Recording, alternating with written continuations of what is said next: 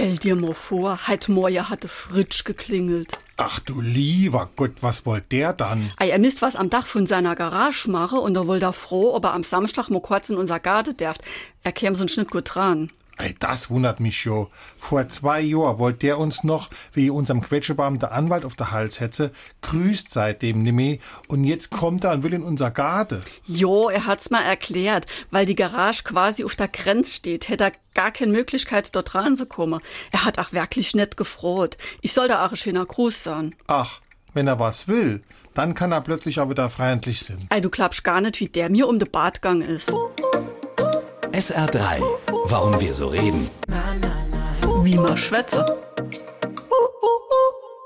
Die beiden Redensarten Jemand um den Bart gehen, und Honig um den Bart schmiere. bedeuten dasselbe. Man schmeichelt jemandem, um sein Ziel zu erreichen. Der Bart steht in Redensarten nicht selten sinnbildlich für einen Mann, seine Würde oder auch für Altes. Hier ist schlicht und ergreifend das Kinn oder die Mundpartie gemeint. Um den Bart gehen heißt also jemandem das Kinn kraulen, um ihn milde zu stimmen. Dieses Bild ist schon sehr alt, zum ersten Mal wird es in Homers Ilias erwähnt. Dort kraulte die Göttin Thetis ihrem Vater Zeus den Bart, weil sie von ihm die Unsterblichkeit für Achilles erwirken wollte.